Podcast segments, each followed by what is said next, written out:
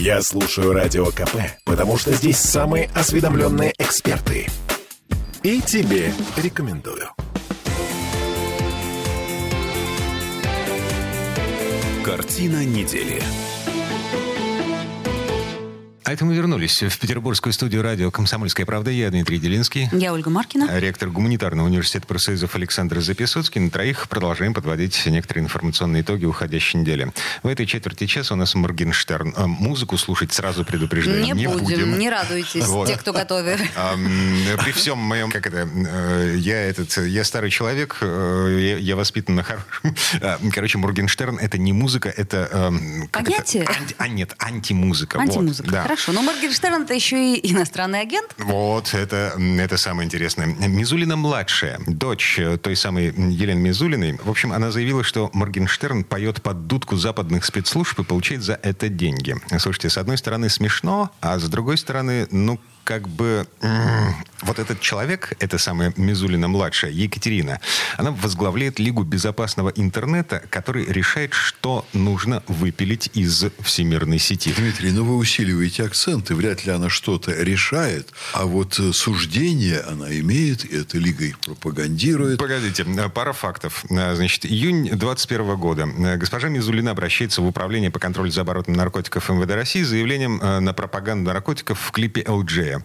LG штрафует на 100 тысяч рублей. Следующий шаг. Заявление на пропаганду наркотиков в интервью Дудя с тем же Моргенштерном и Иван Гаем. Результат – штраф 100 тысяч рублей. Она Так что не ничего- совсем это всё Ничего не решает, она ставит актуальные для нашего общества проблемы. То есть это действительно актуальная проблема, и да? вовремя. То есть Моргенштерн это самая актуальная проблема на Ну, данный я момент вам времени. скажу, что Моргенштерн представляет из себя ту часть нашей культуры отечественной, которую я лично, как ректор одного из петербургских вузов, видеть не могу. И я считаю, что, ну, конечно, наверное, Западу очень приятно то, что делает Моргенштерн. Чем больше развалится наша культура, чем ниже у нас упадет средний уровень, тем им лучше. Но я не думаю, что виной всему этому Моргенштерн. А Я думаю, что виной всему это наша российская власть, которая 30 лет способствует падению культурного уровня огромного количества наших современников. О, слушайте, ну, у меня по этому поводу есть совершенно роскошное м, словосочетание. Вот все знают «голубой огонек», да? Сейчас вот то, что происходит на, на российском телевидении, то, что российское телевидение противопоставляет вот этой молодежной культуре, это не «голубой огонек», это «вечный огонь». Вечный голубой огонь. А, Да, я видел, я видел эти шутки по этому поводу. Я- 70 лет, средний возраст деятелей шоу-бизнеса, которые участвуют в «голубых огоньках». Понимаете, с одной стороны, значит, Мизулина говорит, Моргенштерна нельзя. С другой стороны, она говорит, а вот, вот это можно. То есть давайте мы противопоставим что чему, простите. А, А у е- нас нечего противопоставлять. Вот, потому если ты хочешь последние- что-то запретить, Да. а, да, дай что-то Предложи. взамен. Последние 30 лет – это 30 лет деградации и упадка отечественной культуры под влиянием нашего телевидения. С другой стороны, телевидение – это организация весьма и весьма конъюнктурная, поэтому э, они нам будут десятилетиями насаждать всякую дрянь, всякое дурновкусие и показывать э, свадьбы кровавых барынь. Это свадьба Ксении Собчак и, э, господи, Богомолова. А, Богомолова, да. Богомолова, да, который тут же становится знаменитым, как только он вписался в эту семейную тусовку. А нет, он был знаменитым. А. Нет, ну таким знаменитым не был, конечно. Теперь он стал явлением массовой культуры. Э, Ладно. Да. Но деградация. Что делает телевидение в этой ситуации? То самое телевидение, которому принадлежит решающее слово в разрушении отечественной культуры. Оно- Телевидение говорит так. Вот Новый год – это время, когда семьи будут у телевизоров, э, люди... Что у нас лучшее украшение стола? Телевизор, по мнению Когда почтальона люди Печкина. серьезного возраста все соберутся и э, включат телевизоры. Молодежь, которая, э, часть которой, скажем так, любит Моргенштерна, она не будет ничего смотреть. Или мы не сможем ей показать то, что она хотела бы увидеть. Так поэтому мы сделаем для тех людей, которые будут у экранов, те программы, которые им понятны. Богу Богова, кесарю Да, и не будут вызывать возмущение. А детки посидят рядом с родителями просто из уважения к родителям, из семейной традиции и так далее. А потом будут искать блевательный тазик. Их, ой. Да ничего они не будут Да искать ладно. блевательный Да вы- тазик. Вы, сами вот в Да. состоянии посмотреть «Голубой огонек» от начала до конца? Я серьезно говорю, Александр Сергеевич. Ну, я просто не помню, когда я это делал последний а вы раз. попробуйте. Ну, вдруг как бы... А я что вообще? Стрессоустойчивость. Естественный испытатель свое, свое естество должен Вот испытывать. ребенка своего посадите, да, она скажет, папа, что за, не знаю, какие слова она знает, Ой, ну, вы с мне ребенком включили. вообще там у, у всех сложности. Мой ребенок сегодня со мной смотрит фильмы про Джеймса Бонда, которые я смотрел 30 лет назад. А, с Шоном Коннери. Э, Шон Коннери мне очень нравится. Ей тоже очень Ну, нравится. понятно, он такой мужчина, Да. что надо. А ей очень нравится музыка. Она катается на фигурном катании под музыку из Джеймса Бонда. Она теперь играет в шпионов. Поэтому мы не всегда получаем от них то, что мы ожидаем. Но я вам скажу, что в гуманитарном университете профсоюзов, когда приезжает симфонический оркестр, у нас зал на 700 человек, а студентов 3000, битком заполнен, не вмещает всех желающих, дети в восторге. Конечно. Им это все страшно нравится. Погодите, Александр Сергеевич, Да. симфонический оркестр симфоническому оркестру рознь. Он может играть песни группы кино, а может играть, э, извините, я не знаю, ну, Шостаковича, это из самого популярного. Ну, подожди, подожди, а чё- Нет, чё я, у я я буду с вами честен, конечно, они играют мировые хиты, они играют ту музыку, которую молодежь уже слышала в кинофильмах много раз. А рингтоны мобильных телефонов? Нет, не, не совсем. Просто очень хорошую музыку из разных фильмов.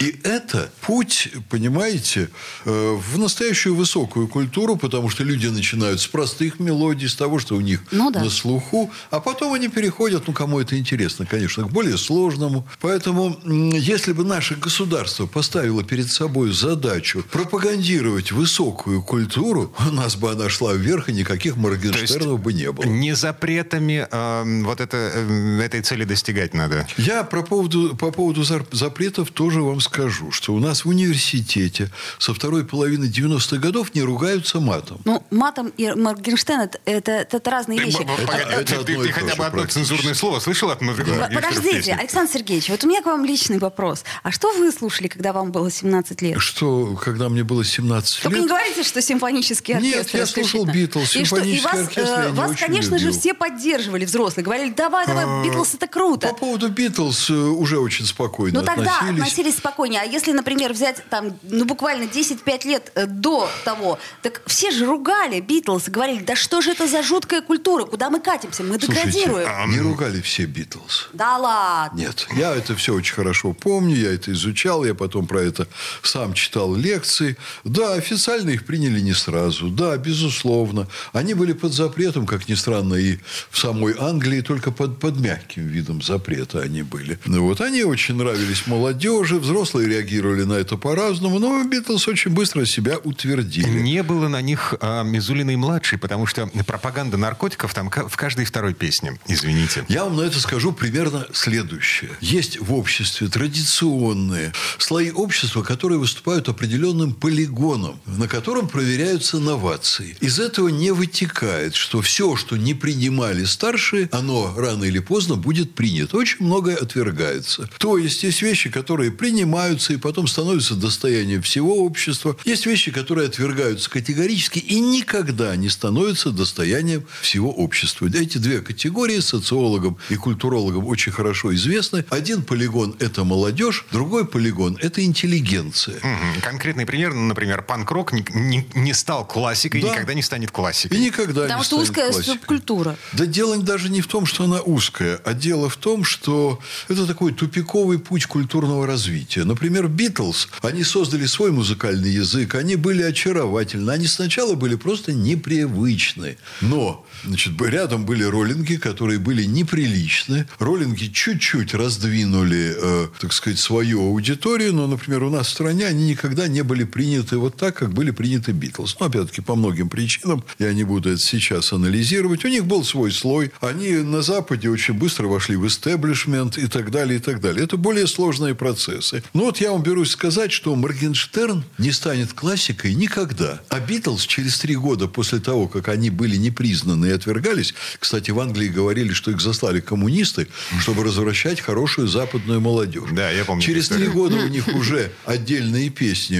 имели до полутора тысяч тысяч изданий другими коллективами на пластинках, причем такими, как Бостонский филармонический оркестр, Фрэнк Синатра, Элла Фиджеральд и так далее. Настоящее новое, если оно позитивно, оно достаточно быстро становится признанным всеми.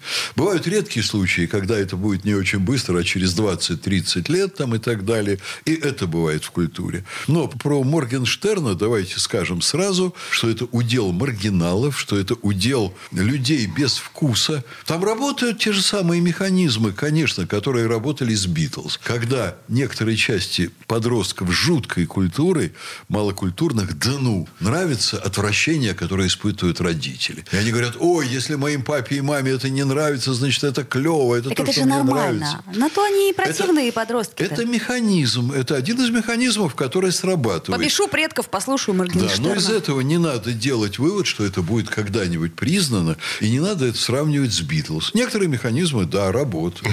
Живем увидим. А, Механизмы Яндекс Музыки, ВКонтакте, Spotify, а, других стриминговых платформ а, м, на этой неделе признали Моргенштерна самым популярным исполнителем в России. Э, В общем, по всем версиям он самый-самый-самый-самый-самый-самый популярный, а, самый прослушиваемый. А, Ну, и нам теперь с этим жить. На безрыбье. А мы с этим и не живем. Вот, скажем, мой круг общения, включая студентов, практически это не слушает. Потому что противно, тошнотворно и так далее. Но миллионов 10-15 на Россию, безусловно, наберется. Да, может, и слушают, просто вам не говорят. Да, нет, перестаньте. Я прекрасно знаю, что слушают, знаю, чего хотят. О, Александр Записоцкий. э. Вы думаете, я не знаю, чем дышат студенты? Это было бы очень странно.